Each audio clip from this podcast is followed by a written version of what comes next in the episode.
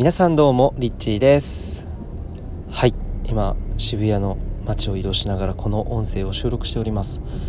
えー、昨日の夜はですね、えー、愛と光の柱を下ろすプロジェクト、えー、2月から始まって、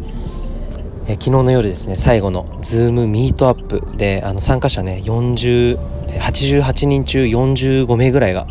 あの夜参加してくださって、まあ、みんなでこう誘導瞑想してでこうつながってえ、シェアタイムとか、え、自己紹介タイムとかねやったりとかで、え、ものすごくうんなんかすごく心が溶けるようなそんな時間をですね昨日の夜は過ごさせていただきました、えー、これ聞いてる中にもあの参加してくださった方多分いると思うのでこの場を借りて本当に昨日はありがとうございました。でまあ本当にここ最近ねすごく自分自身も感じていて今日シェアしたいなって思ったことはその本当に人生においてのプライオリティその価値の優先順位というか自分の本当に大事にしたいものを明確にするってすごく大事だなって思っています。えー、まあ、それは何かあの仕事をするにしろ、えー、パートナーシップを結ぶにしろ、えー、やりたいことをねやるにしろもう本当に自分の人生において何を本当に大事にしたいのか例えば、えそれは自由な時間だったりこうなんだろうなこう好きな人と一緒にいる時間とか家族といる時間とか本当にこう人生の中で大事なものこれも3つぐらいに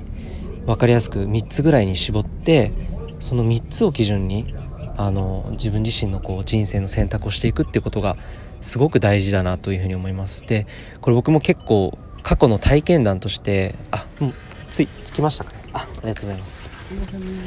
あの過去の体験談としてあのなんていうんだろうなこう自分がうんありがとうございました。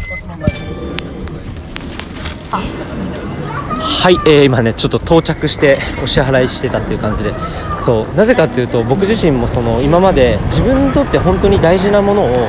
明確にしないで何か物事を選択した時に本当にこう後からねあの後悔することがたくさんありました。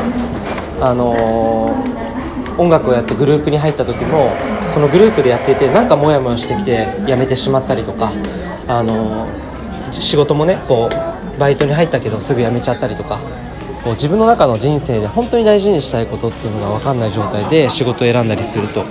結局なんかこう途中でねあの途中まではすごくいい感じなんだけどあでもやっぱり違うって思ってやめてしまうことが起こってしまったりすると思います。